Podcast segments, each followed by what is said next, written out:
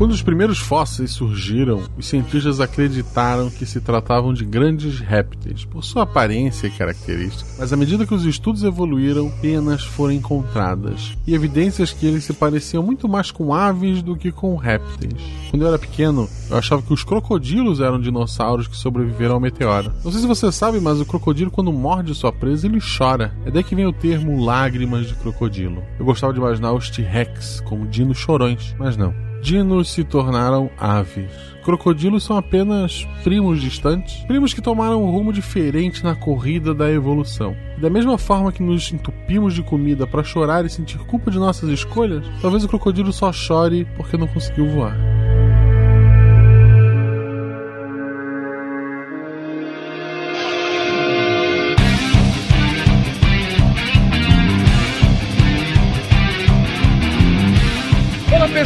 Aqui Fernando Malto Fencas, diretamente de São Paulo, e eu nunca gostei muito do Sub-Zero Verde. Olá pessoas, aqui é o Caio, falando de Belém do Pará, e eu sempre gostei de jogar com Reptile no Mortal Kombat. Oi, gente, boa noite. Aqui é a Flávia de Presidente Médici, Rondônia. Eu vou contar uma piada. Tinha dois maconheiros na beirada do lago. Aí um falou pro outro assim: Nó, meu, jacaré comeu meu pé. Que isso, bicho? Qual? Pô, não sei, cara. Jacaré é tudo igual.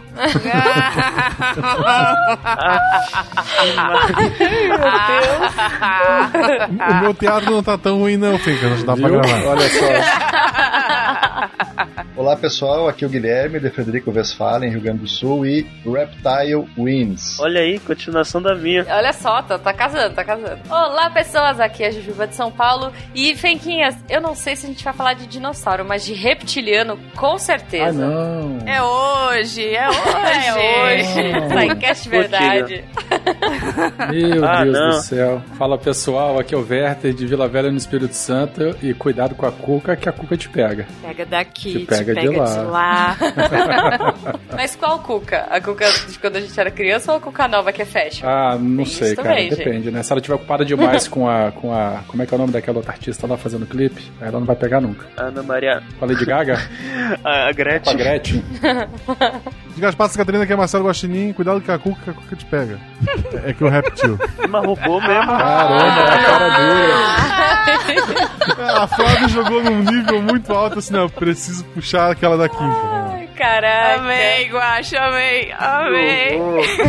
Parabéns, gosto. Você está ouvindo o Psycast, porque a ciência tem que ser divertida.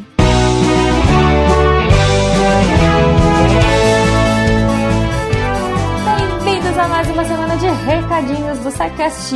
Eu sou a Jujuba e hoje daremos, antes de entrar nesse episódio muito legal, recados rápidos. Então, primeira coisa, agradecer a vocês, patronos, que tornam esse projeto possível. Lembrando que a partir de um real vocês podem fazer com que a ciência seja mais divertida através do PicPay, do Padrim e do Patreon. Se você quiser entrar em contato com a gente, você pode fazer isso numa coisa mais fala que eu te escuto através do e-mail contato@scicast.com.br ou entrando lá deviante.com.br vai no post do SciCast e comenta, abra seu coração, seu coração gelado ou não de réptil. Hã? Hã? Ok, foi ruim, desculpa. Enfim, abra seu coração, comente com a galera. Os Psycasters participantes vão entrar lá, vão comentar, os outros ouvintes também. Essa interação é muito legal e a gente gosta muito. Então, mandem o seu amor para nós em forma de recadinho. Mais uma coisa, eu falei de mandem amor. Não deixe de mandar amor para o seu Psycaster ou para o seu podcaster preferido essa semana. Olha só, ele pode estar para baixo, ele pode estar triste, precisando do seu carinho. Então, se você valoriza a mídia, se você gosta de podcast, não deixe de entrar em contato com aquela pessoa que você gosta e, claro, divulgar para os amigos. Quanto mais gente ouvir, melhor para todo mundo. Então é isso, gente. Recados rápidos, recados dados. Eu espero que vocês curtam esse episódio, corram para o sol para se aquecerem enquanto escutam este episódio sobre répteis. Vambora!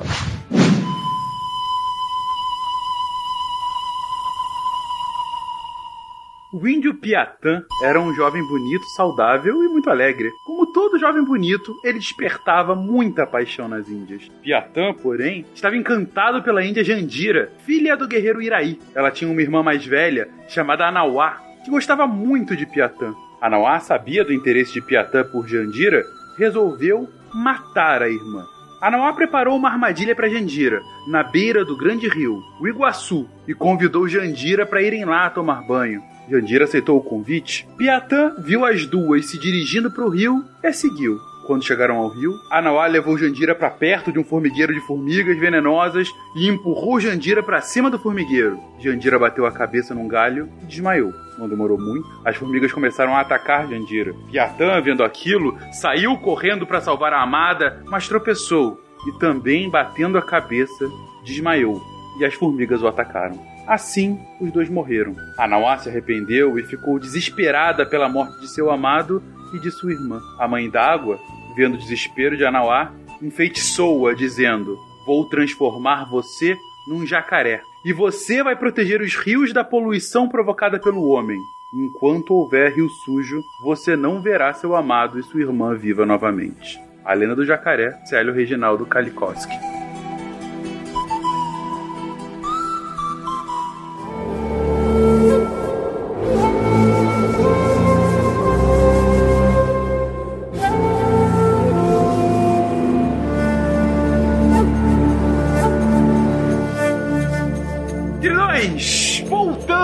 A falar dos animaizinhos, dos bichinhos. Depois de nossas sagas, já falamos com cobras, já falamos de dinossauros, já falamos de anfíbios. E agora, continuando a nossa viagem no reino animal, chegamos aqui aos répteis. Aquelas coisas bem lambisgoias que nos rodeiam, que muitos amam, outros tantos os odeiam. Isso! Se me falar que réptil tem pena, eu vou embora, hein? Coisas lambisgoias. Não são coisas lambisgoias. Eu, eu penso em répteis, eu penso em lambisgoia. Ô, ô Fencas, eu não sei se você sabe, mas Animais Fantásticos e Onde Habitam é, é basicamente falando sobre répteis, se pegar só o título. Mas, enfim, o melhor livro de zoologia que pode existir. Puta que pariu, coitado do Barnes. Não falando deles hoje, nos focando aqui sobre o nosso, nossos queridos répteis. Pergunto pra vocês, gente, além de lambisgoias, afinal, o que definem os répteis? O que, que são répteis pra assim serem chamados? Agora ninguém fala, né? então não calam a boca até começar. Agora ninguém fala. Por favor, alguém. Deixa eu só fazer um pequeno disclaimer antes, que você fez uma introdução bastante interessante, que você falou, ah, que a gente já falou de cobra e tal, e agora a gente tá falando de réptil. As cobras, elas fazem parte dos répteis, né? Assim, só pra gente poder dar aquela balizada básica. Que a gente já falou dos répteis antes, né? Quando a gente falou de serpente. Sim, sim, Agora a gente vai falar do resto. Isso, exatamente. Aquela Coitados. rouba amiga também é, gente. Vamos deixar registrado. Como o Verta já falou, já falaram antes de cobras, infelizmente sem a minha presença. Rolou uma mágoa aí, eu achei, achei pesado. Rolou. Eu tenho uma mágoa, pro- uma água profunda com isso. Mas, enfim, continuando, a gente vai expandir agora, falando de- dos outros répteis que são tão legais quanto, quanto as cobras. E eu queria citar um pouco os anfíbios, porque também tem um cast de anfíbios muito bom, por sinal, tem um, um participante muito bom lá, inclusive. Aí lá vem. Mas tu tá numa humildade foda, hein, Caio? Meu Deus do Tá, céu. tá. Eu sou, eu sou a favor de derrubar ele da gravação, queria deixar registrado. Porque o- os anfíbios, junto com o- os répteis e alguns outros vertebrados, formam o grupo dos tetrápodes, que são o- os animais que possuem quatro patas. Sendo que, com exceção, tirando os anfíbios, o resto forma os amniotas, que são os, os grupos de animais cujos os ovos possuem membrana amniótica. E aí, dentro dos amniotas estão os répteis, que basicamente são unidos por uma característica, que é o, o crânio diápsido. O que seria o crânio diápsido? Existem três tipos de, de crânios. Os três tipos de crânios são referentes aos crânios. A presença e a quantidade de fenestras nos crânios. E as fenestras, elas são fendas nos crânios por onde tem passagem de músculos que geralmente auxiliam na mastigação. Bem, os répteis, no geral, eles são organismos que possuem o chamado sangue frio. Eles não têm muita capacidade de, de termorregulação, como tem os mamíferos. Por isso que a gente fala, ah, tá lagarteando lá, né? Você tá lá tomando sol. Isso. Lagarteando, fazendo fotossíntese, é tudo a mesma coisa. Porque lagarteando aí, porque eh, eles não têm esse controle total da, da temperatura corporal, aí eles ficam ali no sol fazendo essa, essa regulação. É por isso aí que também eles têm essa distribuição geográfica mais perto do Equador, a, área subtropical, tropical, equatorial, né, para facilitar aí a, essa regulação de temperatura. É tanto no ambiente terrestre quanto no ambiente aquático, né? A gente tem os répteis marinhos, as tartarugas, né? E elas também, eh, apesar de terem terem uma grande distribuição no planeta, mas elas evitam ambientes é, polares ou próximos a eles, justamente por conta dessa questão de regulagem de temperatura. E uma outra informação que muita gente desconhece é que répteis, como nos ensinam na, na escola e como nós costumamos conhecer popularmente, ele não é um grupo exatamente natural, porque um grupo que seriam considerados répteis, levando em consideração a filogenia, o grau de parentesco entre as espécies, seriam as aves, mas as aves sempre foram historicamente consideradas um grupo diferente. Portanto, eu gostaria de deixar claro que as aves, evolutivamente, elas são répteis, mas nós decidimos não considerar, muitos cientistas inclusive tratam como um grupo separado, mesmo estando dentro do grupo dos répteis. Popó fez um, um, Coraçãozinho? um protesto contra isso, que ela não acha que ela pode só ser comparada a uma lagartixa, mas, né? Mas T-Rex ela aceita. Na verdade, ela é comparada mais com o jacaré. Pô, aí é, é, massa, pode ser hein? que eu convença ela. Aí é legal, hein? Melhor ser um jacaré do que ser uma lagartixa. Daí do nada, assim, tem tipo um lago e só tem uns- a popó com os olhinhos de fora. Não, imagina que bizarra a Flávia chega Hoje. de noite na galinheira com a lanterna, aquele monte de olho assim, igualzinho, assim, ó, brilhando. As asinhas tudo abertas. parado assim, ó, pra dar o bote.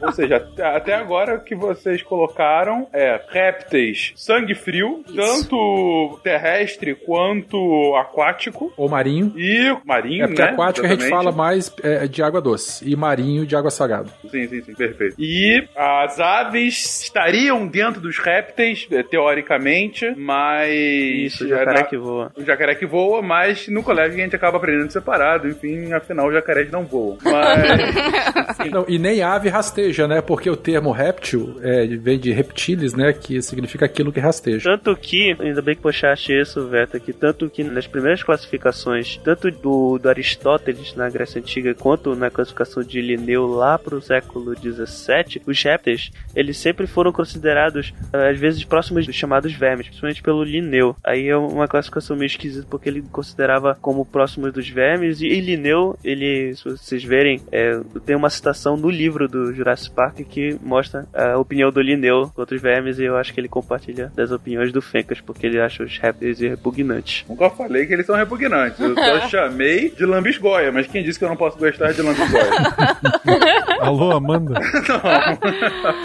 Horror. Enfim, Linneu considera eles seres repugnantes e falhas da criação divina. Coitadinhos. Puta, que, que legal, né? O cara tá catalogando os animais, ok. Você é a coisa íntimalia da minha vida e você é uma falha da criação divina, seu troço repugnante. O que será que ele falaria do ornitorrinco, né, gente? Nossa. Nossa. Tinha espelho naquela época.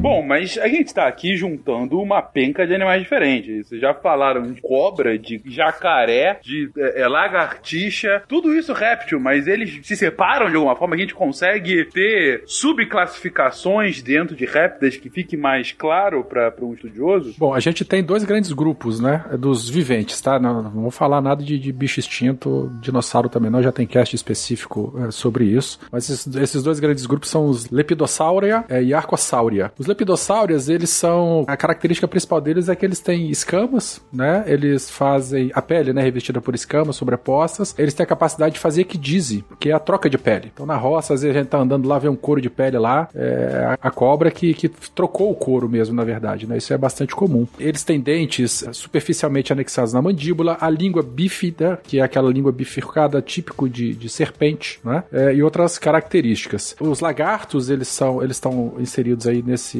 nesse grupo, e não só eles, né? Ele também engloba as serpentes e as anfisbenas. Anfisbenas são as cobras cegas, não é isso? Cobra de duas cabeças ou cobra cega? É, Olha cobra de duas só. cabeças. Isso. Anfisbena é um bom nome pra criança, hein, gente? É verdade. Fica a dica aí, ouvinte. E tem um outro grupo também, uma, uma outra, é, algumas poucas espécies endêmicas da Nova Zelândia, que é a tuatara. É como se fosse um lagartinho, Hoje em dia é uma espécie só. uma, uma só, né? Então ele é endêmico da Nova Zelândia, ele é meio bizarro, o pessoal costuma falar que ele é um ornitorrinco dos répteis. Tipo assim, ele tem a mandíbula superior, parece um, um- um bico, ele tem um. Não chega a ser um terceiro olho, mas ele tem uma mancha ocelar na, na testa dele entre os dois olhos, que ele consegue captar é, comprimentos de ondas de extintos aí, e o bichinho é todo, todo diferentão. Então ele também faz parte. Tô olhando a foto aqui, parece uma iguana, sei Parece, lembra, lembra bastante a iguana. É. Como é que é o nome? lá. Tuatara. Estudos relatam que ele seria a espécie mais primitiva dos répteis, né? Seria um Olha. elo comum entre o que a gente tem hoje para as espécies extintas aí de, de dinossauro. Ah, é bonitinho demais, né? É, uma gracinha. Fofo. Ele, ele é muito bonitinho. Ele é tão bonitinho que quando ele tá com muita fome e não tem o que comer, ele come os próprios filhotes. Ah, mas isso aí é superável. Ah, é superável. Bom saber, Flávia. Não, uai, o tanto de né? bicho que não come os próprios filhotes, agora vai encrespar com a tua tara? É, eu tô brincando. De ação. Tadinho do Totara. É, cada um com as suas taras, gente. Ai, meu Deus. Eu deixei passar a cobra cega, mas essa era obrigado. Mas ele tem uma questão que a gente já começou a falar. Ele é uma espécie endêmica da Nova Zelândia. Agora eu não lembro se são das duas ilhas ou só de uma. E um bicho endêmico, ele tem um. merece uma atenção toda especial, né? Porque se ele é encontrado num único local, qualquer tipo de impacto no hábitat onde ele vive, o risco de extinção da espécie é muito grande. As tuataras, se eu não me engano, elas são eunucos da natureza, porque, se eu não me engano, elas não possuem MPNs. O órgão reprodutor que é presente nos esquamatas e, e alguns outros répteis se chama MPNs. As tuataras não têm, não têm MPNs. Elas se reproduzem por contato direto das colares. Ah, tá. O M-pênis é como se fosse um pênis, né? Um órgão copulatório mesmo, com, com canal pra fazer a cópula. Esse bicho não tem. Então, pra poder ter filhinho, eles ficam lá esfregando a, a cloaca, uma na outra. Porque o termo MPNs também, ele é associado mais com as cobras, porque as, tanto algumas cobras quanto os lagartos, eles possuem MPNs que são bífidos, ou seja, eles viram dois, é como se fossem dois pênis em, em um só. Só que, obviamente, eles só inserem um, uma das duas faces. E, e eles ficam retraídos, né, ô Caio? Na, na hora da cópula que eles eh, projetam o M-pênis pro lado de fora. Não fica aquela coisa balangando igual o mamífero, por exemplo. Mas tem algum motivo é, evolutivo de ter que ser bífido? Cara, o bicho anda arrastando a barriga no chão, né? Eu acho que se ele tivesse um. É, exatamente um, por um isso. pênis arrastando ali, eu ia machucar, sacou? Não tem prepúcio que, que, que segure a dor. Aliás, os MPNs, principalmente hoje de serpente, eles costumam ter alguns espinhos pra, né, segurar, que não tem o que ajudar lá no encaixe. Então, tem que ter alguma coisa pra segurar lá Na dentro. hora da, da penetração, ele, ele trava. Isso. Então, sim, provavelmente, porque o que eu tinha visto anteriormente, essa bifurcação, ela ajudava nesse travamento, independente de ter ah, essas espículas ou não, né? É, tem alguma outra funcionalidade, essa de, de, de ser bifurcado? O M-pênis? Eu não me recordo agora outra, outras funções mesmo, é mais para o auxílio da formação e também, de repente, aumenta a chance de. Tem dois, é mais fácil de acertar sem braço. Sei lá, eu acho que se tivesse alguma outra função, você se lembraria, porque é um pênis bifurcado, cara. Você tem que saber por que, que isso existe. mas é basicamente por isso mesmo, pra auxiliar. Acho que é pra ele se achar no reino animal, entendeu? É daí que vem a lenda que a cobra, quando tá perto do fogo, ela cria a perna e sai correndo. Na verdade, o que acontece é que ela everte, ela põe pra fora o M-pênis quando ela fica muito estressada. E aí É mesmo? parece que são duas pernas, né? Que é bem parecido mesmo. Caraca. Mas isso é, isso é verdade. Inclusive, não lembro se falaram isso no cast de cobras, só já que está citando, é, tem algu- algumas cobras que têm como mecanismo de defesa evacuar no, no predador. Ou seja, a pessoa vai lá, pega a cobra na mão e a cobra bicho. Quando vê, começa a feder a mão, que é a cobra lá que evacuou na pessoa. Ok. É, Eu não sei o que é melhor, essa explicação, ou se no meio da sua explicação você tem que falar, a cobra é bicho, tá? Porque a piada, quando se fala de cobras, piada de quinta série vem, vem na mente de todo mundo. poderia ter dito, quem nunca no? Exatamente. Enfim, já fizemos piadas duplo sentido suficiente no cast de cobras, continuando aqui os répteis. Bom, a gente tem um outro grupo, ô Fencas, que são os arcossauros, né? Como a gente já, já comentou, e neles sim estão incluídos os crocodilianos, que a gente conhece, né, os crocodilos, jacarés, e as aves, aí as lindinhas répteis. Então as aves são bem primas, de bem próximas, assim, dos crocodilianos. As tartarugas também estão nesse grupo aqui. Tartarugas marinhas ou de água doce. Vale ressaltar que as tartarugas, por muito tempo, elas foram consideradas quase que alienígenas entre os répteis, por não se saber exatamente onde elas estavam colocadas dentro da, da, da filogenia do grupo. Não sabia se ela era mais próxima. Ah, é verdade, eu falei besteira. Não, mas hoje em dia o pessoal. Existe um consenso de que elas são mais próximas dos arcossauros ou que seriam arcossauros. Mas durante muito tempo não, não se soube exatamente, porque, citando o fato das classificações pelo crânio, que teriam os crânios com uma fenestra, que seria uma, uma fenda no crânio para inserção de musculatura para ajudar na mastigação do animal, os répteis no geral, eles são diápsidos, ou seja, eles têm dois pares de fenestras nos crânios, diferente dos mamíferos, que têm apenas um par. Já as tartarugas, essas criaturas lindas, elas não têm nenhum par de fenestras. Existia um grupo ancestral que também não tinha, mas não se sabia se eram se as tartarugas eram relacionadas a esse grupo ou se a perda das fenestras foi algo que veio depois. Hoje em dia já se sabe que elas teriam, elas seriam diápsitos, que nem os outros répteis. As fenestras teriam se fundindo, o que daria ausência de fenestra nos crânios atuais de tartaruga. Tanto que vocês, se vocês verem, procurarem a foto de um crânio de tartaruga, vocês vão ver que não é muito diferente da cabeça do bicho mesmo. Verdade. E a pele. pele. Ele é bem lisinho, né? Não tem muito. Não é um, um rosto muscular, né? Muita expressão é. facial, se eu posso falar uma, uma besteira dessa. Essas fenestras, elas estão mais ou menos ali, ó, onde o, o maxilar inferior encontra com é, o superior, é assim que fala, Flávia, da, da- da veterinária? É, é. Você bota o dedo mais ou menos ali ó, no Isso. finalzinho da boca, no final do queixo sobe, mexe a boca. Aí você vai sentir o clec-clec, as fenestras estão mais ou menos ali. É onde garra os músculos Olha responsáveis para contrair o maxilar. Então, o mamífero tem uma fenestra, os répteis têm duas fenestras, uma mais embaixo e outra mais em cima. Dois pares. É, claro, uma, uma de cada lado. E tartaruga não tem, tem o rosto bem, bem lisinho, não tem essas, essas áreas aí pra, pra, pra, pra- Até o crânio é fofinho. É bem bonitinho mesmo. É, é a cara da tartaruga, realmente. Não tem muito como tirar nem Só pôr precisa aqui. botar olho e encapar. Encapar é ótimo. e é claro que nesse momento, mais uma vez, o SciCast está fazendo um grande serviço aos seus ouvintes que estão no ônibus ouvindo, Claro. colocando o dedo perto do maxilar, tentando achar. Dos dois lados, tá? Porque tem que botar os dois pra ver a simetria. Aí abre e fecha assim, ó. ó, ó. Ah, então eu vou aproveitar e falar o que a Marlene iria falar. Gente, desencosta os dentes. É, Exatamente. Depois Show. de achar a sua fenestra, não encoste novamente os dentes.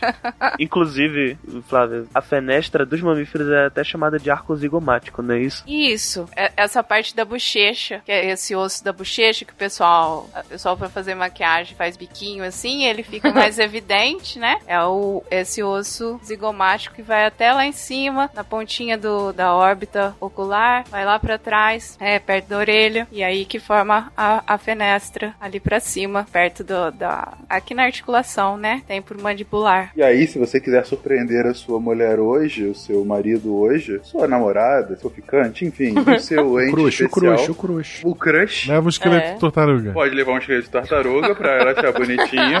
E quando ela, ele, enfim, quando eles estiverem deliciando com o esqueleto de tartaruga, chegue no ouvidinho e fale: Quero dar um beijo em sua fenestra. Por favor, diga pra gente como foi a reação. Cantadas Psycast. Exatamente.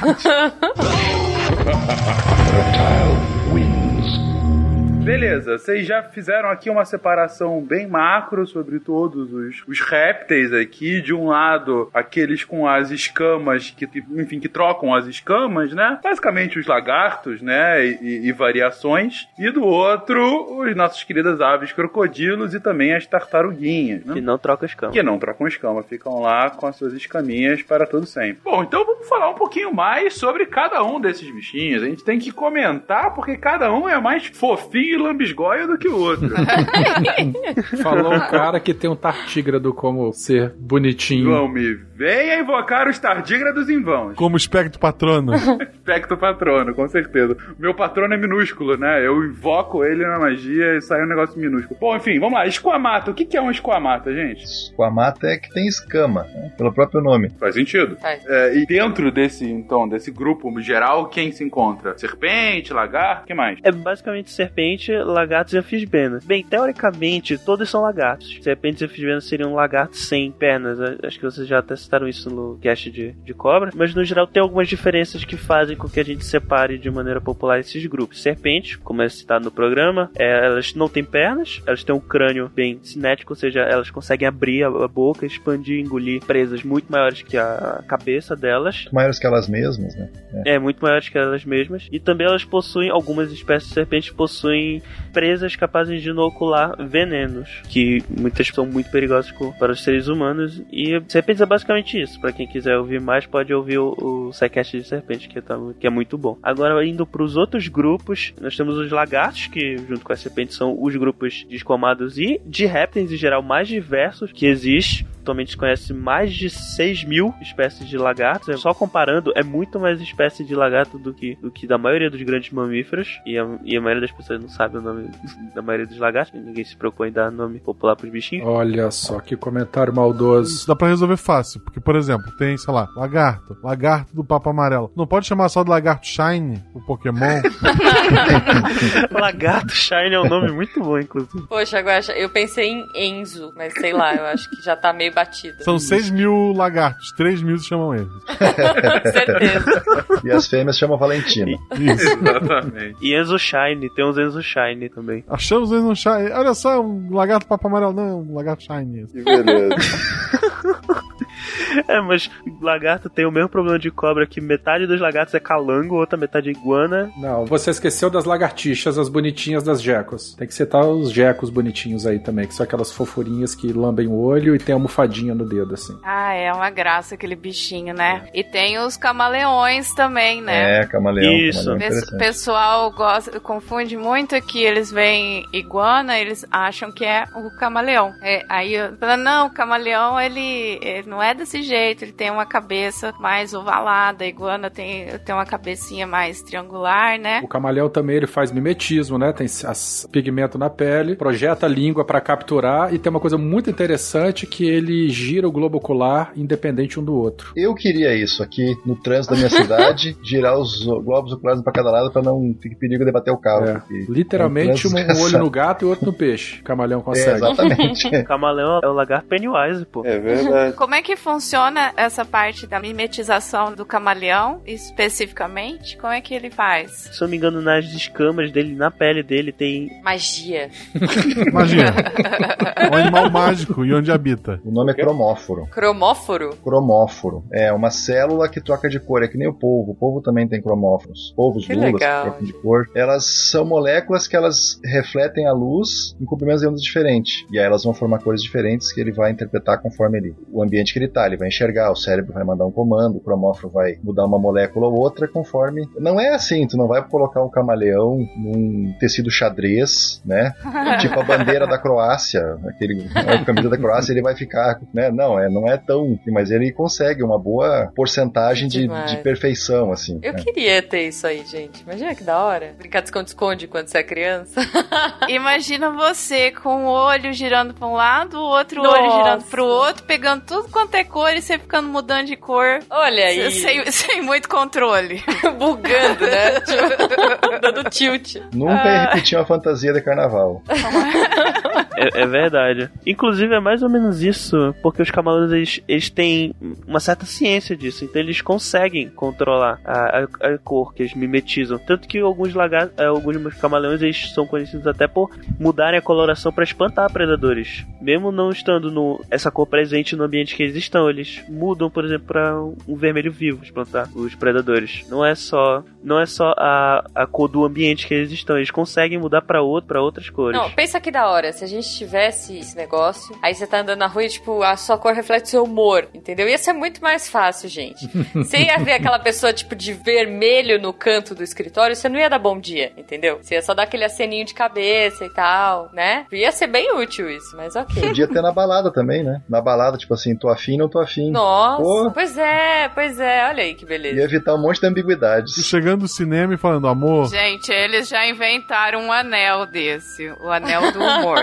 Pronto. Pelo amor de A Deus. Flávia comentou agora há pouco que o pessoal confunde camaleão com iguana, né? Só que iguana é um outro grupo bem diferente. As iguanas, elas. O camaleão ele tem três dedinhos, né? Em, em cada, em cada pata. Três ou É. quatro, depende do camaleão. É que os camaleões eles têm um pé muito distinto, que é o pé que chamam de zigodáctilo. É muito parecido com o pé de papagaio, que são dois, são um par de dedos oposto ao, ao outro. Se você vê o pé de um camaleão, são basicamente dois dedos para um lado, dois dedos para o outro. Isso ajuda, como a maioria é arborícola, ajuda eles a se locomover por entre os galhos. É, e são bichos terrestres, né? Não tem camaleão de, de água. É, do contrário das iguanas, né? Que as iguanas terrestres habitam praticamente os mesmos ambientes que o camaleão, só que a iguana ela é bem diferentona, né? São, enquanto o, o camaleão ele é predador, a iguana ela já é herbívora, né? Cresce um tamanho muito maior. Se eu não me engano, ela não faz mimetismo e a gente tem iguana terrestre e iguana marinha. As famosas iguanas de Darwin Ah, lá. é? Sim, aquelas Ah, na iguanas ilha de de. Galápagos. De São de Galápagos, Galápagos. é. Elas são, enquanto as terrestres são verdes, né, para se camuflar com o ambiente, as marinhas elas são escuras. E especificamente aquelas de Galápagos, é, elas são escuras para poder se aquecerem mais por exposição ao sol, já que lá na região de Galápagos, a corrente de Humboldt é uma corrente de água muito fria da Antártida e elas se alimentam das algas ali da, das, das, que crescem é, é, debaixo do, do, mar. Então elas passam várias horas se aquecendo e, e mergulham para poder se alimentar de alga e quando a temperatura cai muito, ela sobe. Essas iguanas marinhas, elas são muito interessantes também, que ela tem glândulas de sal muito parecido com as aves. Então, às vezes, é muito comum em filmagem, foto assim, aquele bando de iguanas junto, de repente elas fazem como se fosse um, um jato de, de, sal pelo nariz, assim. Algumas aves é, marinhas fazem isso aí também. Ah, que interessante. Tem essas coisas bem interessantes desse Elas escarram, é isso mesmo? É, basicamente. Fazem xixi mesmo. pelo nariz. Escarram salgado. Elas escarram salmoura. É, é. Que beleza! Né? A natureza é algo espetacular. Isso aí é um bicho berez, ele escarra e sai salmoura pelo nariz. Caramba. Que beleza. Gente, falando em, em, bicho berez, eu tenho que perguntar: dragão de Komodo tá aí também? Tá, esse eu, esse eu sou fã. Então, fale um pouquinho sobre ele, Guilherme. O dragão de Komodo é o maior lagarto de todos. Ele parece um dinossauro, né? Ele pode chegar até 3 metros de comprimento e pesar 160 quilos. Qual a região que, ele, que eles são encontrados? Eu até achei que era Austrália, mas não, não Komodo, é. né? Filipinas, na região das Filipinas ali. É Indonésia, Indonésia. Indonésia, Indonésia. Tudo de ruim é da Austrália, então eu, por associação, achei que O mais interessante desse bicho é que, assim, é o jeito que ele caça. Eu acho fantástico, porque, assim, ele caça até búfalo. Tudo bem, mas o búfalo pesa uma tonelada. Como é que ele faz? Ele dá uma dentada no búfalo, na anca, assim, mais ou menos, e, e espera, porque a boca dele tem tanta bactéria que infec infecciona o filho do búfalo. E ele começa a ficar fraco com a infecção. E aí, sim, dia após dia ele vai lá, dá uma dentadinha, dá uma dentadinha, dá uma dentadinha, até que o búfalo cai de infecção. E aí toda a galera comodiana lá, todos os a tropa Dragão de Komodo vai lá e devora o búfalo. Caraca! É uma caça. Como ele tem um metabolismo muito, muito baixo, porque é um réptil e tudo mais, ele não precisa comer todo dia. Então ele uhum. pode esperar. Se ele se alimentar de um búfalo, ele pode ficar, sei lá, um mês, dois meses sem comer depois. Porra, também, né?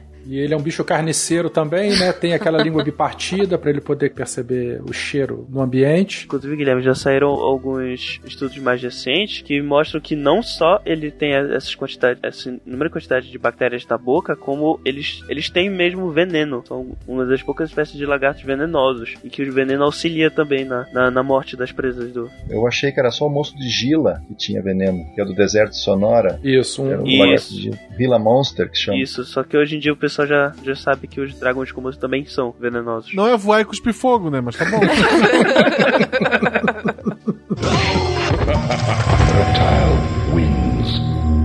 Mas é importante Aí que vocês estão falando, igual são dois, três lagartos desses são venenosos, né? Que tem produção aí de, de veneno. Então, minha gente, são seis, seis mil espécies de lagarto que vocês tinham falado. Três que são venenosos. Então, esses outros bichinhos que vocês estão vendo na casa de vocês, o calanguinho, na minha casa aqui tem iguana, ou camaleão, ou uma lagartixa, deixa os bichinhos quietos, não precisa matar, não. não eles não vão te atacar e, é, e Matar lagartixa é pecado, né, Flávio? Total. É, é, é, muito pecado. Inclusive porque as lagartixas domésticas fazem um favor, né? Elas comem Sim. barata, comem aranha, Gente, comem um monte de bicho. Já viu, vocês já viram? Uma vez eu vi uma lagartixa comendo uma barata, ela come só a cabeça. Vocês já viram? Não.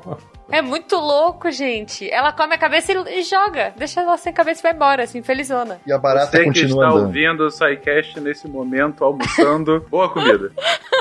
Desculpa, gente. Não, mas uma coisa muito gostosa de fazer na roça é chegar naquela parede branca cheia de bichinhos, se tem duas ou três lagartixas, para ver elas, elas capturando e brigando entre si para poder é, é, reservar o espaço na parede. Não, e elas se movem muito rápido, né? Isso, isso mesmo. Faz, faz a pipoca e veja, porque eu... Que TV não pega, né? Pelo amor de Deus. Pra que Netflix se tem lagartixa pra olhar, né? Ah, eu acho divertido. Inclusive, só uma curiosidade, a maioria das lagartixas de, de casa que nós temos aqui, elas são da espécie Hemidactylus mabuia, que é uma espécie nativa da África. E elas vieram junto com os navios negreiros pra cá. Elas são introduzidas sem querer. Ou seja, elas não eram é, endógenas aqui do, do, da América do Sul, das Américas, vieram com navios negreiros? Não a família toda que são os geconídeos. Tem lagartixas daqui, só que elas não são encontradas em casas. A maioria são de floresta mesmo. Ah, essas de casa que são invasoras? São, são invasoras, são africanas. Olha que legal, não sabia. Olha só. Muito bem-vindas, por sinal.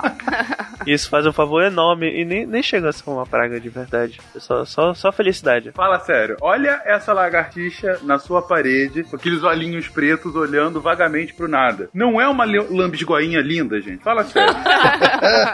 é isso que eu chamo. Fencas, elas são mais bonitas ainda quando elas vão lá e, e dão uma lambidinha no olho, assim, ó. É a coisa mais teteia que tem. Oh. Tem, uns, tem um geconídeo, o leopardo geco, é o nome comum dele, eu esqueci o, o nome da espécie. Nos Estados Unidos ele é muito. é, ele é pet, né? E é uma de deserto. E o pessoal cria em terrário, ele tem uma cauda bem gordinha, ele é uma coisa mais linda que existe. Parece um leopardinho pequenininho mesmo. E sendo de deserto, a água é escassa, ele bebe água do orvalho que cai em cima dele. Então é- o, o corpo dele tem uma textura cheia de verruguinha, então é, muita gota de orvalho fica. E aí de repente ele vai lá e fica lambendo o olhinho assim, ó, pra poder pegar a água. É uma coisa mais teteia que existe. Mas, mas qual o gosto dele? Eu falei que é teteia, né? Eu não falei que é gostoso.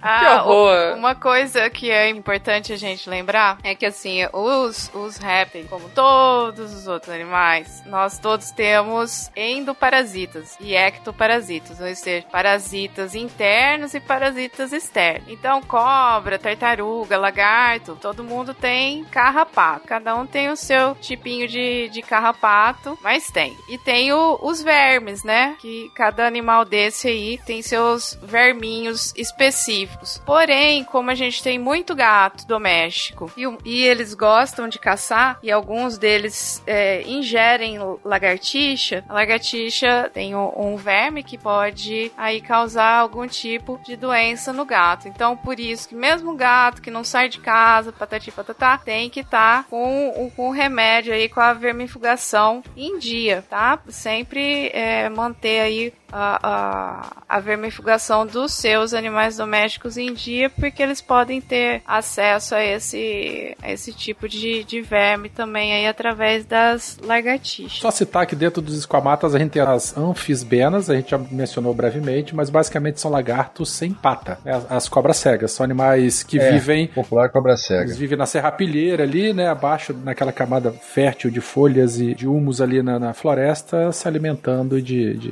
pequenos insetos.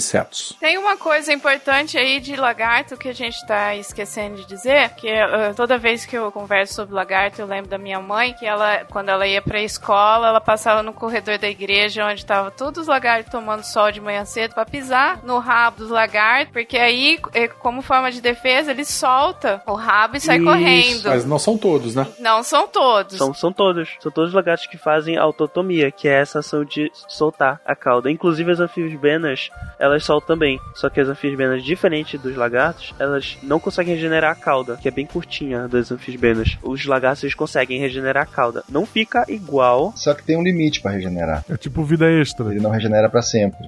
Ele é limitado a regeneração. É um ossinho na cauda que tem um ponto de quebra. E aí, interessante porque quando ele solta a cauda, um outro mecanismo de defesa é que a cauda continua se mexendo. Pra distrair o predador, né? Isso, porque o, o músculo entra, ele entra em convulsão, porque ele perde todo o comando, daí todos os ATP gastam ali, e ele fica. E aí o predador acha que, que, que tem um outro animal ali, e ele se interte e o lagarto foge. Mas não é limitado. Você vê às vezes lagartixa na parede com a cauda bem curtinha, porque ela perdeu a cauda várias vezes e ela não regenera do mesmo tamanho que era originalmente. Tem um limite. Então ficar pisando em rabo de lagarto pra ver, uma hora o, rabo, o lagarto vai perder o rabo. Ou a pessoa perde o dedo, porque isso, Isso. também dá azar. Ficar pesando É, em, pode em rabo de lagartixa, tem que lembrar disso. Dependendo do lagarto, pode te dar uma rabada ou te morder também. É, Iguana dá é. rabada na cara, é bom tomar cuidado. A iguana daqui de casa, os cachorros já chegaram a um senso, assim, de vivência. Entre eles, a, a iguana desce pra comer uma mão dela e tudo mais. E os cachorros fingem que ela não está lá. Porque eu acredito, assim, piamente que eles tomaram uma lambada dela uma vez. Mas é, é tipo assim, ela tem um metro de cauda e ela faz aquela, aquele barulhinho, assim, igual de desenho animado, né? Olha fazendo careta, faz...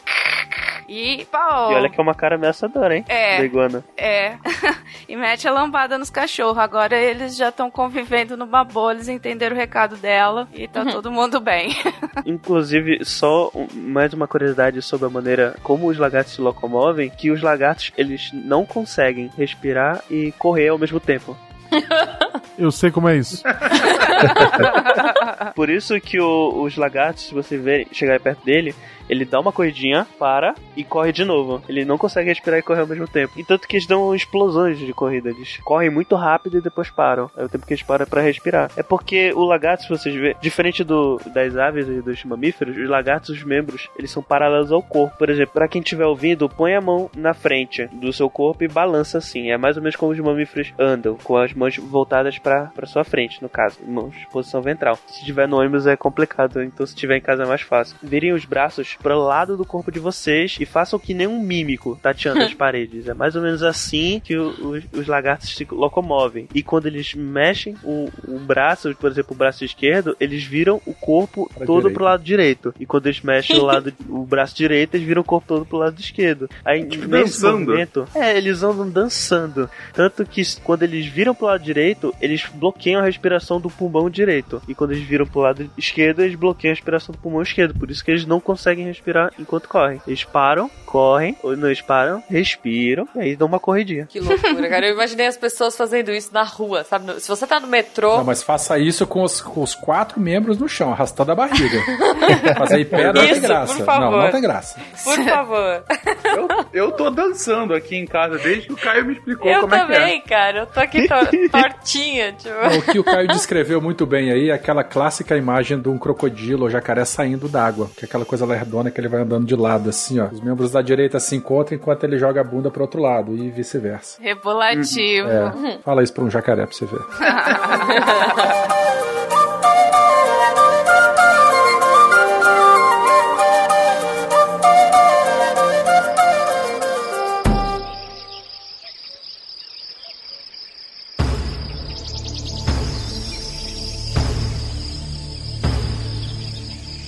Vamos falar delas, nossas queridas tartarugas, que já descobrimos que são as diferentonas, porque não tem buracos no crânio. Mas que mais temos de interessante pra falar delas? Você foi preconceituoso, não é só tartaruga. A gente vai estar falando dos quelônios em geral.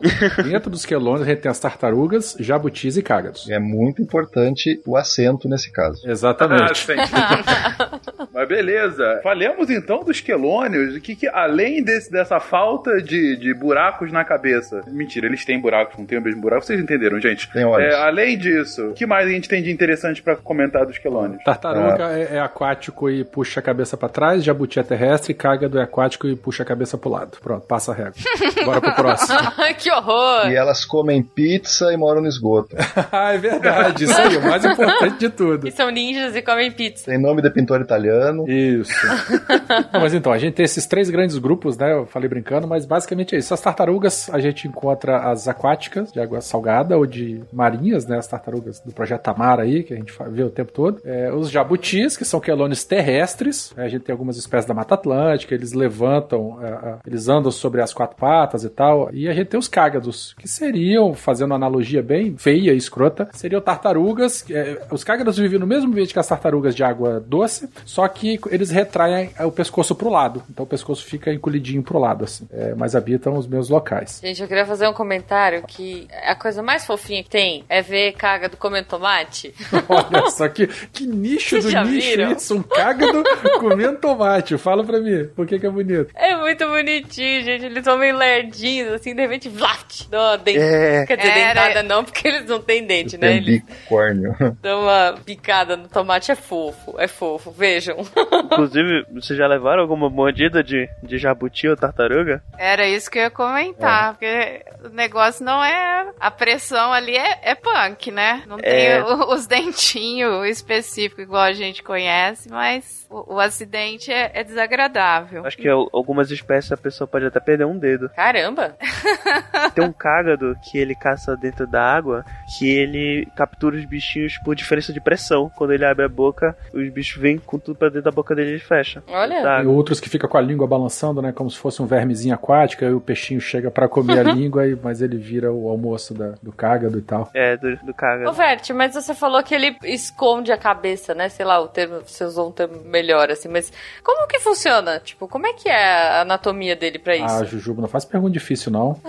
Ah, mas é, é o pescoço, é porque o pescoço da, das, dos quelônios, ele é bem flexível. É, a disposição das vértebras, eles a- ajudam na, na flexibilidade do pescoço. Pros cágados que dobram o pescoço pro lado, é só, basicamente só dobram o pescoço pro lado, não tem muito mistério nisso. Agora, pros, pras tartarugas e pros jabutis, que encolhem a cabeça pra dentro do corpo, o pescoço deles forma um S, que tem um espaçozinho lá dentro do, do casco, e aí é, o pescoço forma um S, e nisso traz a cabeça pra dentro do espaçozinho. É assim que elas escondem. Que louco, cara. Isso é muito interessante. Eu achei que fosse tipo mola, sabe? Que estica assim. Se fosse alguma coisa. Não, mas parece, velho. Ó, eu tenho um caso interessante pra falar de jabuti. A gente, aqui no Espírito Santo, norte do estado, tinha uma floresta em que eh, umas alunas estavam fazendo um trabalho, e trabalho de soltura de jabuti. Que jabuti é muito comum ter, às vezes a avó tem, o vô tem, gente que viaja pega jabuti depois, e o pessoal depositava os jabutis num, num projeto de reintrodução de espécies aqui, mas esses animais nunca foram reintroduzidos. Então tinha bicho lá quase uma década lá, né, nesses centros aí de, de triagem em que eles ficam depositados aí ad eterno. E aí surgiu a ideia de reintroduzir esses jabutis na natureza. A gente até publicou um trabalho disso aí, depois eu boto o link nesse artigo. Só que para reintroduzir, precisava conhecer o hábito de vida desse bicho, desses, né? Então a gente pegou machos e fêmeas de diferentes idades, soltamos na natureza e a gente precisava saber o quanto que esse bicho andava para poder ter uma ideia da, da- do deslocamento diário dele, né? Para ver a área de vida, é, é, compartilhamento de recursos e assim por diante. E aí a gente colocou uma aluna para ela poder seguir o jabuti. Ah. Olha, onde o jabuti for, você vai atrás e vai plotando na carta distância e direção. distância e direção, distância e direção. A menina ficou lá, o trabalho dela era vigiar o jabuti. O que, que aconteceu? Ela perdeu o jabuti. Fugiu. O jabuti fugiu. O pessoal zoa, mas acontece, Acontece. muito. Muita gente pede jabuti, cara. Não, e eles são Os jabutis, terríveis, eles são, cara. ni- eles são ninja. Aí, Não são nem as tartarugas que são, são jabutis que são E ninja. aí a gente colocou depois telemetria, colocamos é, é, rádio, né, no, no- nos jabutis, e a gente fazia telemetria, triangulava, às vezes ele estava assim, numa área de um metro quadrado, ou dois, dois metros quadrados, assim, né, com a vegetação alta, a gente não achava o desgraçado. Três pessoas procurando numa área de dois metros quadrados, a gente não achava o bicho. E aí no final a gente colocou um carretel, um carretelzinho encapsulado, com uma linha amarrada no galho da árvore. Aí quando ele ia andando, o carretel ia soltando, aí dessa maneira a gente conseguiu saber direitinho o deslocamento do bicho e tal, e foi um trabalho bem interessante. Mas a menina conseguiu perder o, o- o jabuti. Um beijo, Jordana, pra você. Cara, um amigo meu perdeu o jabuti dele no quintal. Tipo, Já sumiu. aconteceu comigo. Então, só que ele achou o bicho, tipo, três anos depois. De boa, assim. De boas, um dia ele tava lá e aí o jabuti veio. assim, "Ah, e aí, dá um tomate. Foi, foi bem ali e já volta. Ele levou três anos. Você tinha falado do, do projeto da Mar, né? Das tartarugas marinhas. Aqui no Vale do, do Guaporé também tem o. Eu, eu não vou lembrar agora do, do nome do projeto, mas é, é um projeto para preservação dos tracajás, que são as tartarugas aqui da Amazônia, de água doce. Então é feito o mesmo esquema aí de acompanhamento da postura de ovos, da eclosão dos ovos. E porque aqui, ainda em- nas áreas ribeirinhas, né, de, de difícil acesso, o pessoal tem a cultura, faz parte da cultura deles comer, comer esses ovos de, de tracajá e até mesmo o tracajá, né, nessa, nessas áreas de, de ribeirinho, de comunidades ribeirinhas. Então, tem as comunidades ribeirinhas que fazem esse consumo, que é a deles, eles não criam boi, não criam galinha, essas coisas, eles comem essa é peixe, tracajá, ovo de tracajá, e, e aí tem essas outras áreas que são áreas de preservação desses animais, né, que é onde elas vão fazer a postura para ter aí mais tartaruguinhas, tracajazinhas fofinhas pelo Rio Guaporé. E gostosinhas, né? Eu nu- nunca comi nem por engano carne de, de tartaruga, não. Você tá falando do gênero Podocnemis, né? Tem duas espécies, a, a Spansa e Unifilis. É, aí do, do Alto Xingu pra cima, basicamente são elas. Eu queria só fazer um parêntese. Eu acho que lá no Missangas, Jujuba Iguacha, me lembra aí, aquele que eu participei, dois, eu acho, ou três, alguma coisa assim. Três. Três, né? Três. Eu participei lá e eu contei aquele caso de quando eu passei 30 dias numa aldeia indígena. A gente foi Deus fazer um do trabalho. Wi-Fi. É, onde surgiu o Deus do Wi-Fi, daí a gente, foi, a gente foi fazer um trabalho de segurança alimentar, de manejo do Podocnemes unifilis, que é o tracajá mesmo ali do, do Alto Xingu, que as tribos de- da região se alimentam, né, mas por várias questões a espécie estava desaparecendo e tal, então ouçam lá o Missangas 3 que eu conto essas histórias aí pra lá. Sim. Cartinho clássico esse. Isso aí, Pô, muito. ataque de oportunidade. Obrigado, Berto. Passa no caixa depois. Tá bom, pode deixar. e aí, no, no ambiente marinho, a gente tem as tartarugas marinhas, né? Aqui no Brasil a gente tem, eu acho que umas 5 ou 6, eu realmente não, não vou lembrar o número exato de espécies, são poucas espécies. É, são bastante interessantes. Tem tartarugas que ficam só na costa, tem tartarugas que elas nascem na costa, vão para as ilhas oceânicas e depois só voltam novamente para a costa na área de, de desova. Tem tartarugas que fazem, na- como a tartaruga de couro, que é a maior espécie, né? Chega a ter 3 metros de comprimento ou mais. É que elas viajam o mundo inteiro e tal. E o projeto Tamar é uma referência é, do estudo, manejo e conservação dessas espécies aqui, não só no litoral brasileiro. É, Começou lá na década de 70, mais ou menos, é por aí, é, com estudantes de- do Sul e Rio de Janeiro percorrendo o litoral todo e testemunhando matança mesmo de tartaruga para captura de ovos, para cozinhar a tartaruga, para comer a carne, principalmente por pescadores, né? E daí surgiu a ideia de preservar e hoje aí o Tamar ele é, tem bastante experiência, know-how e sucesso aí na preservação dessas espécies. Perfeito. É, é, assim, é legal a gente citar esse projeto Tamar, que é talvez um dos movimentos da sociedade civil de maior sucesso que a gente tem no Brasil, né? É, e é uma coisa que deu certo, né? Existem algumas críticas aí ao projeto, não vem ao caso agora, mas assim, por conta da- da- da- de preservar algumas espécies, eles têm um, um envolvimento social muito grande, né? É uma- o cast vai acabar desbancando para outra situação aí, que eu acho que não é, não é o caso, mas a, a- a história do Tamar e as ações dele são muito interessantes porque envolve diretamente não só o pescador, mas a família dos pescadores, a comunidade, o entorno. Então é uma experiência que deu bastante certo. O último passeio que eu fiz, minha família com a família do Silmar, foi no Tamar lá de Florianópolis. E foi, foi muito bacana. Ah, Não, e as crianças adoram. É um barato. Sim, a Malu jogou o peixinho pro. Eu já, eu já vi também uma época de desova de tartaruga. Era tartaruga da Amazônia, era, era muito bonitinho ver os bichinhos saindo. do- É, não, quem tiver Os ovos. criança, mesmo que não for criança também, se tiver a oportunidade de ver uma soltura, é, é uma coisa é, fantástica, assim. Aquele monte de tartaruguinha correndo de um lado pro outro. Não, é muito bonito, muito bonito mesmo. Vale a pena. Então se informe aí na tua região se tem isso. Inclusive, só para dar uma finalizada no- na parte de quilônios, gostaria de falar mais duas informações a respeito, de que uma é, é relacionada com a parte dos ovos, é de que os quilônios, no geral, eles não têm cuidado parental, que, que é o cuidado do- dos pais com os filhotes, eles simplesmente põem muitos ovos, e o que nascer e viver, viveu, tanto que a taxa de mortalidade infantil para quilônios é muito alta, são mu muitos poucos que sobrevivem, inclusive esse é um dos motivos até do projeto Tamar, já que a mortalidade é alta e mais coisas ameaças às praias ficou menor ainda, então ameaçava muito as espécies. E outra que é um pouquinho menos mórbida, nenhum quelônio tem a capacidade de se mover ordenadamente que nem os outros, os outros vertebrados, que nem, por exemplo, os répteis fazem a dancinha, o- os mamíferos caminham majestosamente e os quelônios eles caminham de maneira desordenada, é uma perna para frente, outra para trás, e é por isso que eles andam de maneira desengonçada e lenta. Eles não têm a coordenação dos, do- dos movimentos dos membros. Ele- os movimentos são independentes. por isso que eles desaparecem em dois metros quadrados. Sim, são ninjas. Isso. Acho que ele tá de um lado, mas ele tá indo pro outro. É, não dá não,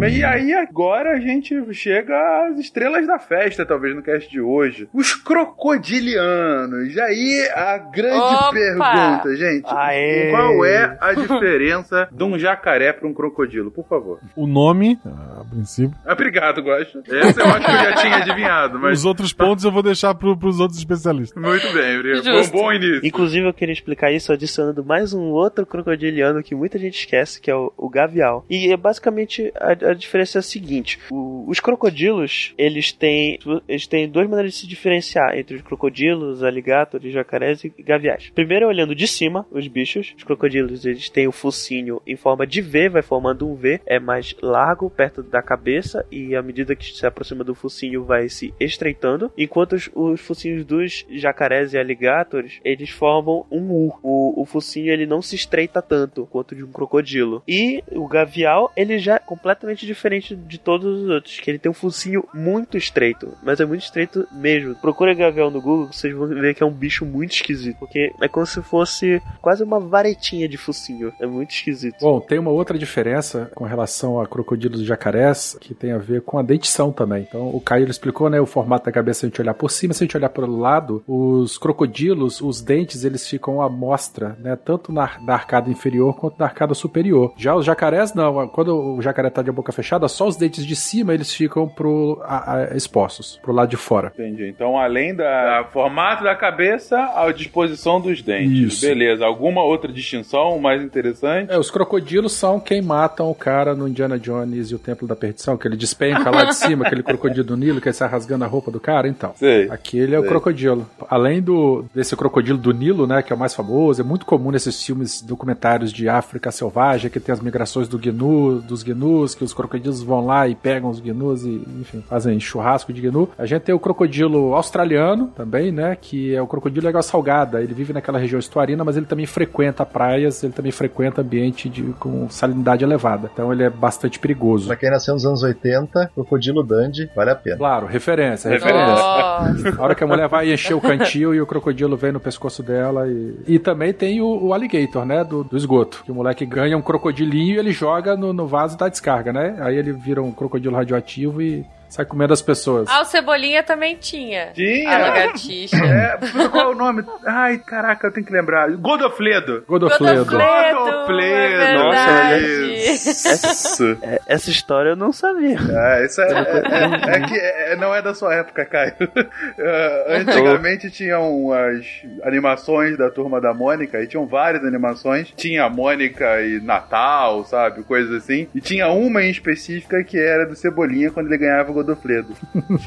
Se eu tenho um problema na língua, é óbvio que eu vou dar um nome pro bicho com o meu problema incluso. Não, po não posso chamar de João. De, de- Claro, Godofredo, que era a lagartixa dele. E, e- É, pô. Enfim, ele criou a lagartixa. E era, um- era um, um jacarezão. Era o né? jacaré, foi crescendo um pouco demais, aí ele teve que um dia dar tchau pro Godofredo. Saudade. Oh, Godofledo. Saudade Sauda Godofredo. Hashtag saudades Bom, Godofredo. além do Entendi. Godofledo, aqui no Brasil a gente tem três espécies bastante é, icônicas, né? Que é o nosso é, o jacaré do Papo Amarelo, o caimã yacaré, que é, ele é nativo da Mata Atlântica. A gente tem o jacaré do Pantanal, que ele tem uma população enorme de espécies de, de crocodilianos, talvez seja a única que não esteja com um perigo real e imediato de extinção, pelo fato de do hábitat dele ser o Pantanal, e a gente vai falar isso daqui a pouquinho. E lá na Amazônia, lá na terra da Flávia, lá a gente tem o jacaré sul, né? O, o Lindo. crocodilo negro é um Lindão. E tem eu também. é, na tua região, na região dos seis aí em cima. Eu não conheço o jacaré-açu, nunca tive a oportunidade de ver-o de perto, mas o açu não, não tem esse nome à toa, né? Que em tupi é coisa grande, né? Ele tem 4 metros e meio, jacaré azul. Isso. É. É, um bichão grandão bonito. 4 É, metros e é, meio? o- é, o, é o normal dele. Ouvinte, só pra você ter uma ideia, e Fencas também, que já que você ficou espantado, no, no padrão, assim, a parede de uma casa tem 3 metros de altura. Não, melhor. 4 metros, gente, é um fencas e meio.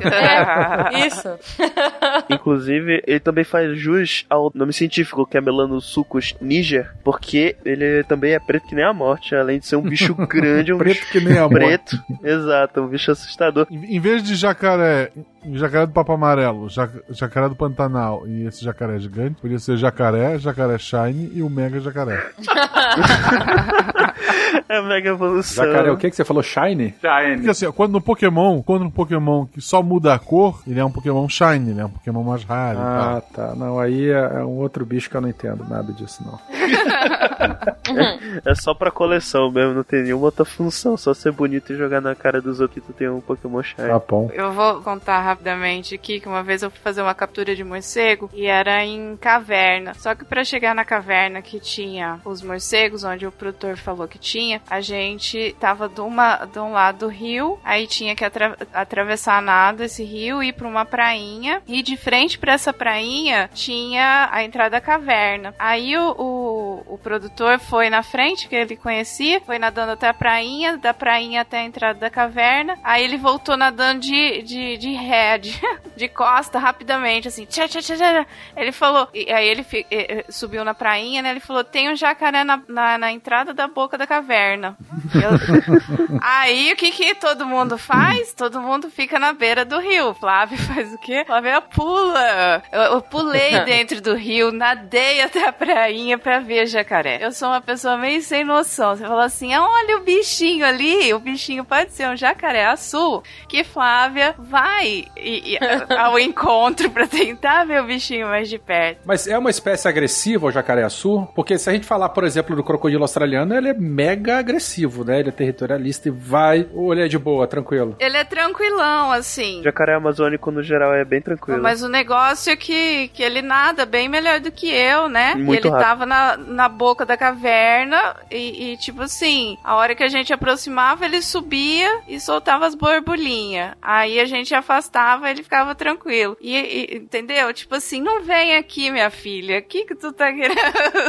pra que que tá insistindo nisso? Ele, é que ele tava tomando sol, pô, ele tava de boa lá. Eu, eu acho interessante voltar ao início dessa história, em que a Flávia tava indo lá pra capturar o, o morcego. Faz tudo sentido. A Flávia, no meio do mato cercada de bicho, ela é um vilão do Batman. Eu sempre soube disso. Ai, que horror. Ela foi pegar Zubat. Inclusive, o, o Flávio, Oi? o que eu ia falar mais cedo é que você pode ver um jacaré azul sem se arriscar desse jeito, que é vindo aqui pra minha cidade, Belém do Pará, e visitando o parque do Museu Paraense Milho Guild, que lá nós temos um jacarezão bonitão de uns 50 anos de idade, que é o Alcindo. Ah, que lindo! Mas meu marido me pediu, depois que a gente casou, isso foi quando eu era solteira, ele pediu, por favor, assim, de todo coração, pra eu nunca mais chegar, tipo, nem a 50 metros de, de proximidade de um jacaré. Para de tentar morrer, mulher. né? Pois é. Tipo, olha, eu não quero ficar viúvo. Esse não tem problema, esse não tem problema chegar pertinho, ele é, ele é tranquilo. Ele só fica sozinho porque já tentaram botar jacaré perto dele e ele matava os outros jacarés, então ele fica sozinho. Tranquilíssimo, tranquilíssimo. Um doce. Não, porque o jacaré do Pantanal, ele é uma espécie que consegue viver em grupos, né? Inclusive em época de, de seca, que aqueles corpos d'água eles estão bem secos assim, pô, a gente conta centenas no, no- no- no E às vezes eles estão tomando banho de sol ali, a gente chega perto, eles vão, não ataca nem nada. O outro, o jacaré do Papo Amarelo também, ele é bem tranquilo, consegue manusear, inclusive, com, com relativa facilidade. Duas curiosidades só sobre jacarés é que eles têm. Todos os crocodilianos têm o coração dividido em quatro cavidades, que nem aves e que nem mamíferos. É uma transição aí dos répteis, quer dizer, dos répteis de sangue frio, né, ectotérmicos, para os répteis de sangue quente, que são as aves e os mamíferos. É, e outra curiosidade é que o estômago do jacaré é o lugar mais ácido que você conhece dentro de todos os animais. Ele digere casco de tartaruga. Tão baixo que é o pH, ele ingere a tartaruga inteira e o casco se dissolve. Então, assim, se um jacaré se comer um humano, não vai sobrar nem os ossos. Foi uma dica? Fica a dica. Só mais uma informação aí pra acabar com a parte de crocodilianos. Eu já falei aqui de alligator e jacaré, que tem aquela tem aquilo que falam nos cursos que jacaré em inglês é alligator, mas na verdade eles são de bichinhos diferentes, que não são tão diferentes, são muito parecidos. Basicamente a única diferença é o, o formato de uma escama que tem na cabeça do bicho e a mais importante que é territorial. Jacaré ocorre da América Central pra baixo e alligator ocorre nos Estados Unidos e na China somente. Só existem duas espécies de alligator, uma para os Estados Unidos e outra pra China. Eles ocorrem nos Everglades, da Flórida. Aquele que sempre tenta comer o pica-pau. Sempre aparece na rua da. Ah, como é que ele chama? O alligator. É, o alligator mesmo. ali- não, não, alligator é É, outro. o alligator é outro. É, É o Zé Jacaré. Tem um desenho infantil tipo Galinha Pintadinha, que é o Jacaré Elvis, é o jacaré com o topé do Elvis, só pra registro.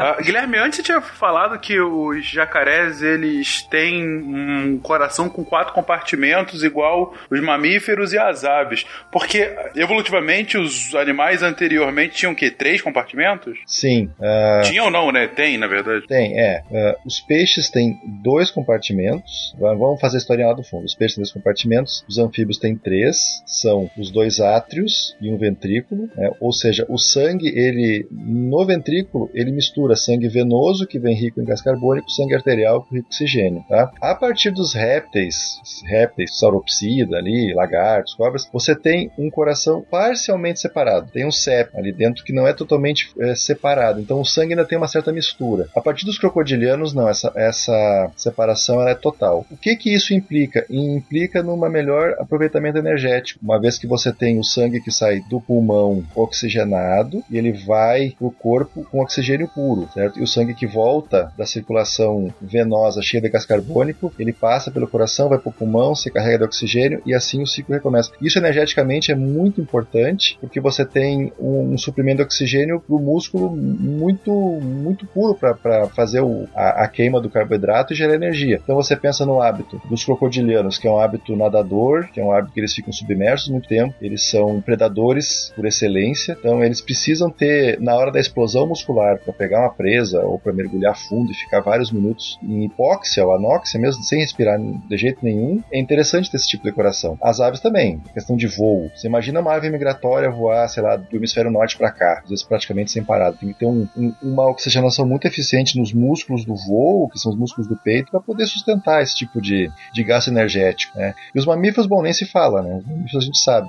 É, quem nunca subiu uma escada correndo? E a partir daí também começa o processo de, de do controle da temperatura corporal, né? Sim, esqueci essa parte, de fato. Que também faz. ajuda bastante, né, na, na atividade aí, o que hora que ele pode ter uma atividade maior, menor. Não fica limitado aí ao, ao clima, né? Ao ambiente apenas. Então ele consegue ter uma autonomia maior de, de funcionamento do, do organismo, né? Mas só para lembrar que o, os crocodilos ainda são ectotérmicos, eles não regulam uhum. a temperatura internamente. Eles precisam ir pro sol, né? Sim. Se, se Diferentemente das aves e dos mamíferos. Exatamente. Isso. Isso. Eles ainda têm escamas, e... eles não têm uma camada isolante, tipo penas e pelos Tecido, que não tem. É, é. é. Inclusive, é bem, é bem divertido ver as criancinhas no, nos zoológicos vendo os jacarés achando que são estátuas, porque eles não se movem termorregulando, ficam lá parados com a boca aberta. É, não falaria para ela brincar com eles, né?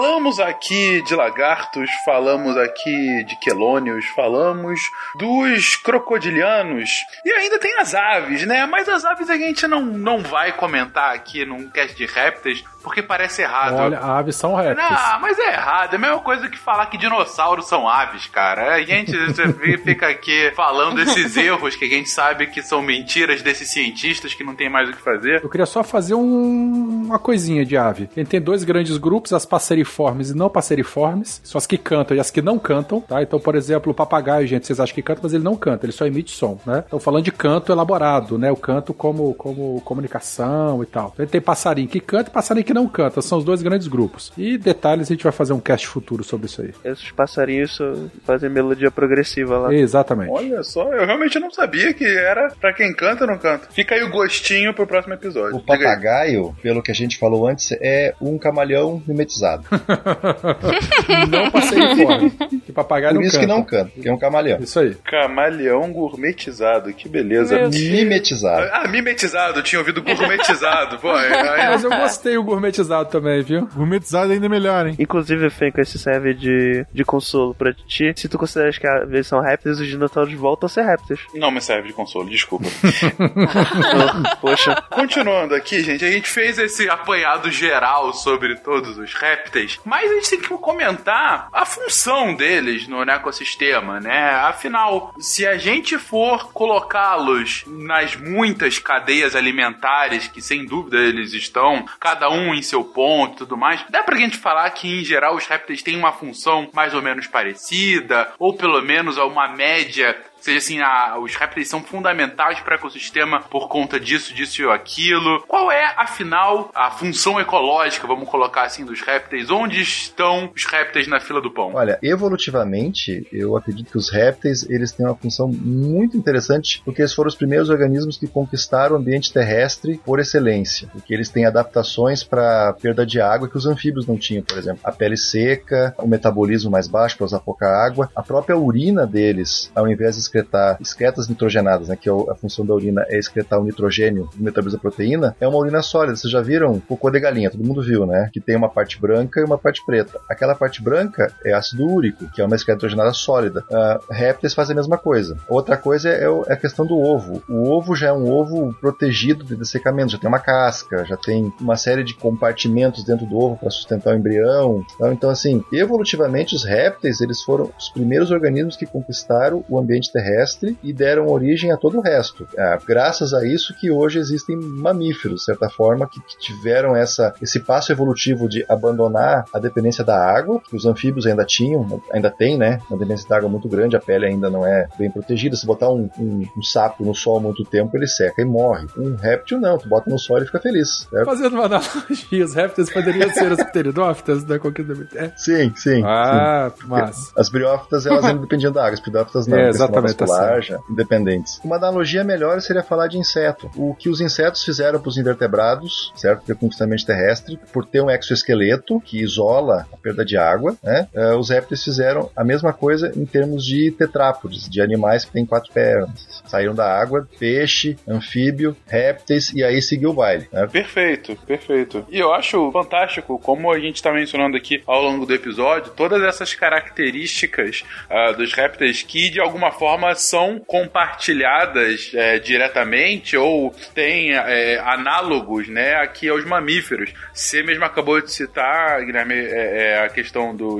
do coração. A gente estava falando sobre uh, as aves que posteriormente vão começar a ter o sangue quente. É, você cita agora também a, a, a não dependência direta da água para viver. Enfim, fica cada vez mais claro realmente essa escala evolutiva e esse, esse elo, né? Esse elo tão fundamental que foi da saída da água. Mas hoje, hoje, para essa cadeia trófica que a gente tem, é, qual é a função que nos ecossistemas os répteis acabam tendo? Fencas, alguns podem ser predadores de topo de cadeia, né? Se a gente pegar os grandes crocodilos, né? Falei grandes crocodilos, mas tô falando de jacaré em geral. Com exceção do jacaré do Pantanal, que às vezes ele é alimento de onça, mas no geral todos eles são predadores de topo de cadeia nos hábitats em que eles vivem. E sendo um predador de topo de cadeia é uma espécie chave, né? A presença dela controla a população de outras, outras espécies. Mesmo que ela não seja topo de cadeia, né? Uma lagartixinha não é topo de cadeia, mas ela controla, como a gente já mencionou várias vezes, né?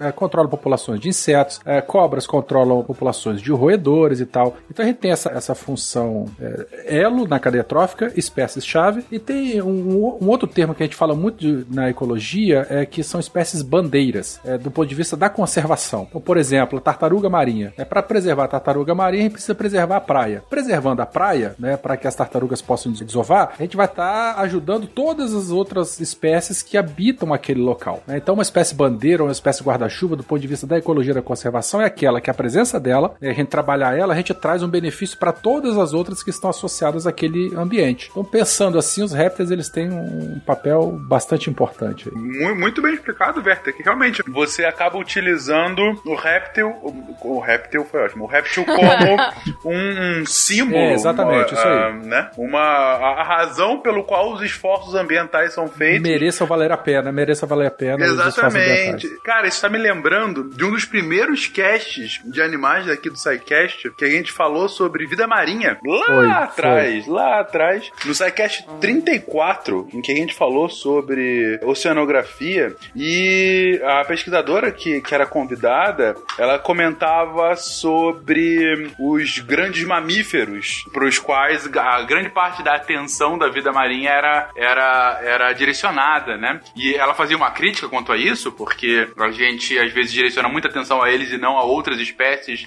tão interessantes e importantes quanto, mas de certa forma é o que você está falando. Às vezes uma atenção bem direcionada para essas espécies mais chamativas acabam tendo esse efeito derramado positivo para os demais, né? Falando ainda um pouco de conservação, se a gente pensar uh, do jacaré da Amazônia, por exemplo, apesar da, da importância ecológica deles e tal, o jacaré-açu e o jacaretinga, eles vêm sendo sistematicamente caçados na região do bioma amazônico, por exemplo, para servir de isca para piracatinga. Não só o jacaré, como o boto também. A piracatinga é como se fosse um bagre, só que ele é necrófago, se alimenta de carne de bicho morto. E como é que se pesca isso? Você tem que oferecer carne morta para o bicho poder comer. Então, pescadores é, caçam essas espécies. O boto rosa está incluído aí nessa, nessa listagem para esses organismos servirem de isca para pesca da piracatinga. O valor comercial dele é muito grande, ele é exportado para outros países da, da, da, América Central. Então, para pegar, precisa de, de carne. Para pegar carne, uma fonte muito abundante são os, os, grandes jacarés aí da Amazônia e o boto. Né? Então, esse é só um exemplo de exploração é, desenfreada que, mesmo com a moratória da caça aos jacarés, isso aí ainda acontece. No passado, os jacarés foram muito caçados por conta é, do couro, couro de jacaré, é, com essas sendo cotadas no mercado internacional por algumas centenas de dólares. E o jacaré-açu, principalmente, né, por causa da cor preta. Isso. Do, desse couro dele, né, todo especialzão aí. Então ele foi bem, bem dizimado mesmo. Atualmente, o, o Brasil, ele regulamenta, o IBAMA, na verdade, ele regulamentou a criação em cativeiro de várias espécies, no caso aqui de répteis, inclusive, né, existem duas é, normas do IBAMA, uma é 69 e outra é de agora de, de 2015, em que institui e normatiza a, a, o uso da fauna silvestre em cativeiro. E aí, especificamente no jacaré, tem dois grandes sistemas de, de criação, que é o, o ranching, quando o ovo é coletado na natureza e o, aquicultor ele só faz a, a, a eclosão, promove a eclosão e, e, a engorda do animal, para depois seguir para abate. Tem um outro sistema que é o farming, em que todo o ciclo de vida do animal é feito em cativeiro. Então, isso tudo é regulamentado pelo IBAMA e tal, para tentar minimizar a pressão em cima dos estoques naturais. Falando especificamente de jacaré. Falou, gente?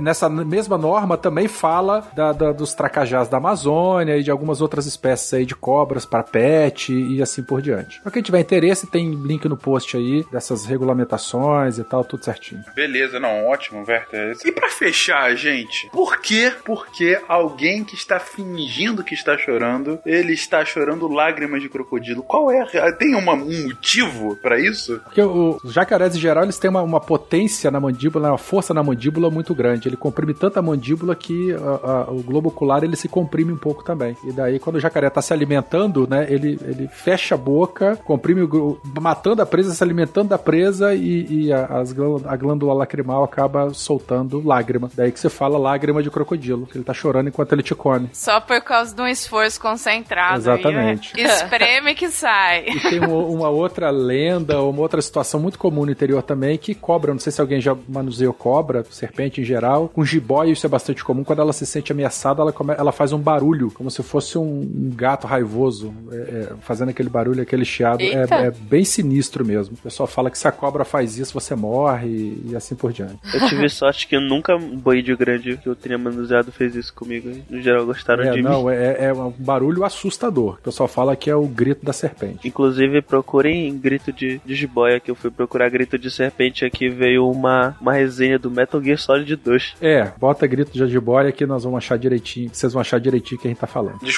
mas grito de jiboia parece nome de porra no chanchada da década de 70, então. Bom, às vezes é de outro jiboia que eles estão falando aí. E tem uma coisa que eu queria comentar também, que as serpentes em geral, as jiboias, os ofídeos aí, sofreram muito de um fenômeno muito parecido que Tubarão sofreu, né? Quando depois que foi lançado o filme Tubarão, que teve aquela morte desenfreada, caça, o Tubarão virou o vilão dos mares por conta de uma histeria coletiva, né? Por conta do lançamento do filme de Spielberg lá na década de 70. E as cobras também padecem desse mesmo mal. Então são bichos muito interessantes, que têm papéis ecológicos fundamentais para manutenção do, dos sistemas ecológicos, mas o pessoal vê uma cobra, às vezes não sabe nem, às vezes é uma jiboia, coitadinha, que não vai fazer nada. Vai lá e mata a cobra e, e, e pronto, porque é cobra e tem que morrer. E não só por isso, porque tá na Bíblia também que ela sacaneou lá com Adão e Eva e tal, então cobra é amaldiçoada e essa coisa toda. O pessoal acaba matando, não mate. Mas e se as cobras estiverem dentro do avião? É, essas aí são foda, aí tem que tentar pousar e sair correndo. Lembra da bioinvasão que acharam cobra dentro do ônibus, cobra não sei aonde, né? Que as pessoas, tem as pessoas que querem criar os animais em cativeiro e aí acabam perdendo a, a noção. Exato, né? eles, eles são, não é bem assim, se, se você tiver condição de ter um terrário, um ambiente adequado, né, para esses animais, aí tá a compra de um criador certificado, registrado no IBAMA, certinho. Não, não mexe no, nos bichinhos que estão soltos na natureza. E cobra é um bicho tranquilo. Você tá, vai para um lado, ela vai para o outro e todo mundo segue a vida, né? Ninguém cobra não vai correr atrás de você geralmente igual mostra nos filmes, as cobras aqui do Brasil são mais é, são mais de boa em, em, em, relação a isso. É óbvio que se você pegar um pedaço de pau e futucar a cobra, ela vai voar pra cima de você, né? Mas não literalmente. vai cutucar o bicho que tá quieto, tem uma resposta. Então, assim, viu uma cobra, segue seu segue caminho, do, o, o lado oposto de preferência, e uhum. deixa a bichinha quieta lá. A, a menos que seu caminho seja em direção à cobra. Aí não segue seu caminho. Se o seu caminho for em direção à cobra, não siga seu caminho. Engata ré. É, saia do seu caminho. Aham. Uhum. a cobra que ia voar na tua cara seria a cobra papagaio? Cara, não conheço esse tipo de cobra, não. Nunca ouvi falar, não. E se ela vier com perna ainda, então? Aí ferrou, não. se ela vier com o M-pênis galopando, então, aí você sai da frente, que é a cobra tarada. Que visão, meus amigos. Que né? visão. A cobra papagaio, ela, ela, ela réptil as coisas, não? Nossa, mano. do céu. O Guaxa deu a volta e, e voltou e a piada original. Parabéns. E repetiu. E repetiu a piada, meu Deus. Ele repetiu a piada, ah. exatamente. Caralho, foi isso. Agora que eu entendi. Repetiu a piada. Puta, velho. Só duas horas pra entender. Porra, parabéns, Guaxa. Se não entendeu, volta e repetiu o episódio.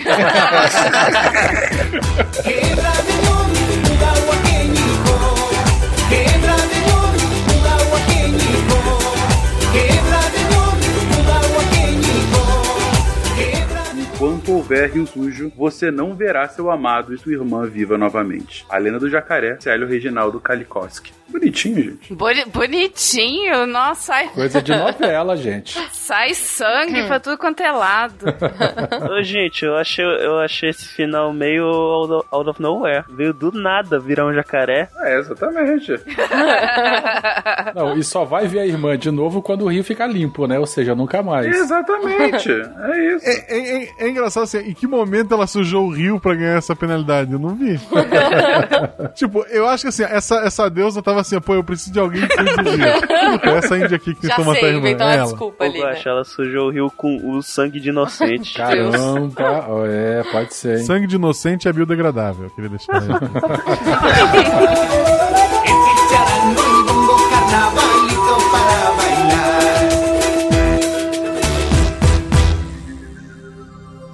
Se a ciência não for divertida, tem alguma coisa errada. Tem que ser divertida. A coisa mais divertida que tem é a ciência.